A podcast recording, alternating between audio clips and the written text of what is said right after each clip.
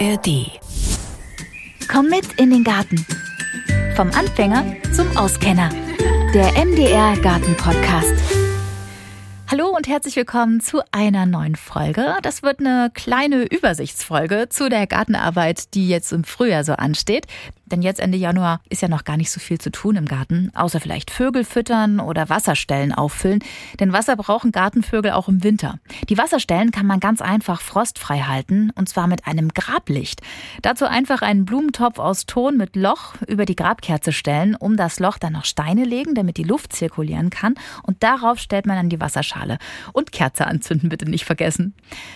Und wenn das Wetter mitspielt und es dann frostfrei ist, können jetzt im Januar sogenannte Edelreiser geschnitten werden. Das sind junge Zweige von Obstbäumen, die man dann auf einen anderen Baum drauf veredeln kann. So kann man nämlich auch alte Obstsorten zum Beispiel erhalten. Und das will ich mir mal zeigen lassen und schneide jetzt auch ein paar Edelreiser. Die müssen kühl und frostfrei gelagert werden, damit sie nicht austrocknen, denn im März findet dann die Veredelung erst statt. Und wie das funktioniert, das erfahrt ihr dann in einer ganz ausführlichen Folge.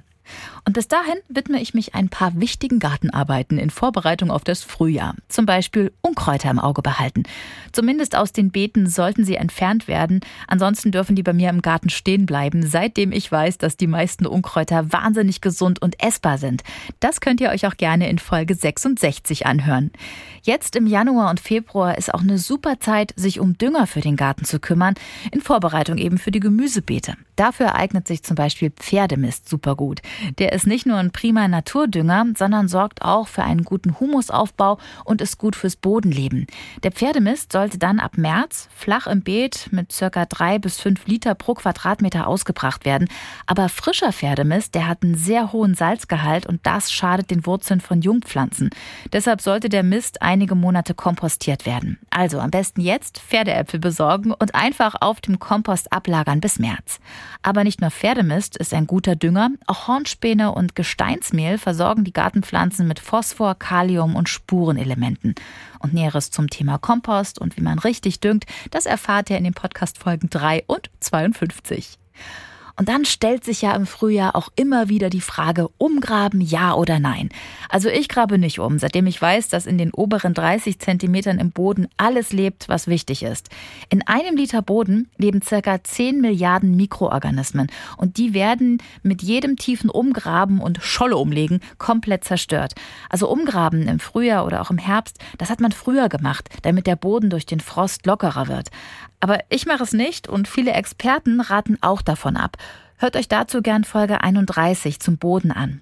Denn umgraben sollte man eigentlich nur, wenn man schwere und lehmige Böden im Garten hat. Wenn ihr unsicher seid, was ihr für einen Boden im Garten habt, dann hört gern mal in die Folge 69 zur Bodenanalyse rein. Umgraben zum Beete anlegen übrigens braucht man auch nicht. Das geht nämlich ganz hervorragend ohne Umgraben, wie ihr ja auch in der letzten Folge erfahren habt. Ja, und wenn das Wetter dann besser wird und die Sonne scheint, ist im Staudenbeet einiges zu tun. Am besten die Erde noch mal so ein bisschen lockern mit einem Grubber oder einem Sauzahn. Das ist ein sehr praktisches Gartenwerkzeug. Aber natürlich dabei auch auf die austreibenden Blumenzwiebeln achten, ganz wichtig. Außerdem könnt ihr schauen, was alles zurückgeschnitten werden muss.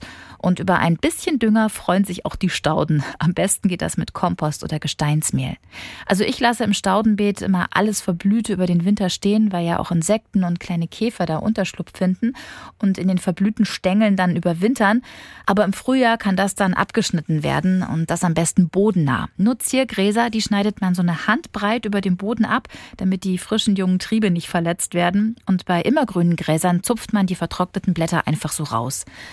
Und dann ist ja auch jetzt die beste Zeit, Saatgut durchzuschauen. Mit der Aussaat aber bitte unbedingt noch warten, auch wenn man das jetzt schon überall in den sozialen Netzwerken sieht. Aber für die meisten Gemüsesorten ist es jetzt einfach noch zu früh. Der März ist wirklich der beste Zeitpunkt, um vorzuziehen. Auf den Saatgutpackungen steht dann auch immer drauf, ab wann so eine Aussaat im Haus sinnvoll ist. Also da lohnt es sich nochmal drauf zu schauen. Gemüsesorten wie Paprika und Chili, die brauchen besonders lange zum Keimen und können deshalb schon ab Ende Februar ausgesät werden. Und bei den Tomaten Tomaten sollte man auf jeden Fall bis Ende März mit der Aussaat warten. Gemüse mit kürzerer Keimdauer wie Gurken und Zucchini sollten auch nicht zu früh gesät werden, weil, naja, unter Umständen müssen sie dann einfach mehrfach umgetopft werden. Und außerdem herrschen ab April einfach deutlich bessere Lichtverhältnisse. Und bei manchen Gemüsesorten ist das Vorziehen auch gar nicht sinnvoll. Die wachsen eh besser im Beet, wie zum Beispiel Möhren, Pastinaken, rote Beete, Radieschen, auch Stangenbohnen und Erbsen. Da empfiehlt sich echt eine Aussaat direkt ins Freiland. Also Geduld und noch ein bisschen abwarten mit der Aussaat. Zum Thema Tomaten vorziehen, Tomatensorten hört ihr auch gerne mal in die Folgen 29 und 53 rein. Auch zu Paprika und Aubergine habe ich eine sehr schöne Folge gemacht. Und im Frühjahr können wir auch schon mal für eine Blütenpracht im Garten sorgen und Blumen aussehen. Ringelblume, Jungfer im Grün, Kornblume oder Schleierkraut können zum Beispiel auch wirklich direkt ins Freiland gesät werden. Bei Sonnenblumen und Kapuzinerkresse, da hat sich's bewährt, dann doch eher mal auf der Fensterbank ein bisschen was vorzuziehen und dann erst die Jungpflanzen in den Garten zu setzen. Naja, und jetzt im ausgehenden Winter ist auch noch eine super Zeit, Obstbäume zu schneiden. Aber nur, wenn sie zum Wachsen angeregt werden sollen, wie wir in Folge 56 gelernt haben. Sehr wuchsfreudige Bäume werden im Sommer geschnitten, um sie ein bisschen zu beruhigen. Und der Schnitt im Winter und im Frühjahr, der regt die Bäume eher zum Wachstum an. Und dabei kann man kranke, überalterte und zu dicht stehende Triebe einfach entfernen. Aber beim Schnitt gilt generell weniger ist mehr. Denn im Gegensatz zu Stauden sollten Obstbäume nicht zu radikal gekürzt werden, denn im schlimmsten Fall hat man dann alle fruchttragenden Triebe entfernt und bekommt nur noch Wasserschosser. Und das wollen wir ja nicht. Und dann ist ja noch die Rasenpflege. Im Frühjahr braucht verfilzter Rasen besondere Pflege. Wichtig für den Rasen bitte erst nach dem letzten Frostmähen, am besten im März. Wenn der Rasen braun ist und lichte Stellen hat, dann hilft es zum Beispiel auch, ihn zu vertikutieren. Dabei wird nämlich die Grasnarbe zur Belüftung ein bisschen angerissen und das sorgt dann einfach für eine bessere Durchlüftung im Boden. Aber das bitte erst im Frühjahr, damit sich die Rasengräser vom Winter erstmal erholen können. Im Februar, März reicht es dann einfach mal mit dem Rechen des Laub und des Moos zu entfernen und danach kann man den Rasen erstmal düngen. Am besten nimmt man dazu Langzeitdünger. Kompost ist auch super für den Rasen und bringt ihm ganz viel Vitalität zurück. Und da reicht man einfach eine ganz dünne Kompostschicht ein und auf die kahlen Flächen, da sieht man einfach neue Grassamen aus. Und Tipps zur Rasenpflege, die bekommt ihr in aller Ausführlichkeit in Folge 6 und 44. Ja, und Balkon- und Kübelpflanzen, die im Haus überwintert haben, die sollten erst Mitte Mai ihren Weg nach draußen finden, auch wenn der ein oder andere Sonnenstrahl dazu schon so ein bisschen einlädt.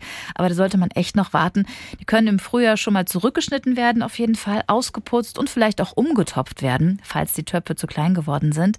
Und jetzt kann man die Pflanzen auch ein bisschen mehr gießen und anfangen, sie zu düngen und vielleicht auch mal schauen, ob da so der ein oder andere Schädlingsbefall da ist und dann jetzt auch noch was dagegen unternehmen.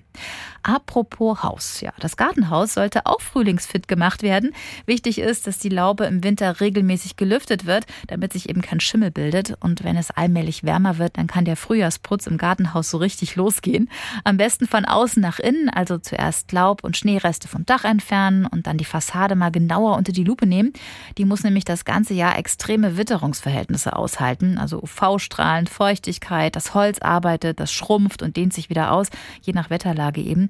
Am besten streicht man das Holz mit einer Lasur, dann kann es auch atmen und die Lebensdauer wird deutlich verlängert. Mein Gartenhaus ist, ist gestrichen und da blättert so langsam die Farbe ab, also ich werde das mal abschleifen und dann auf Lasur umsteigen.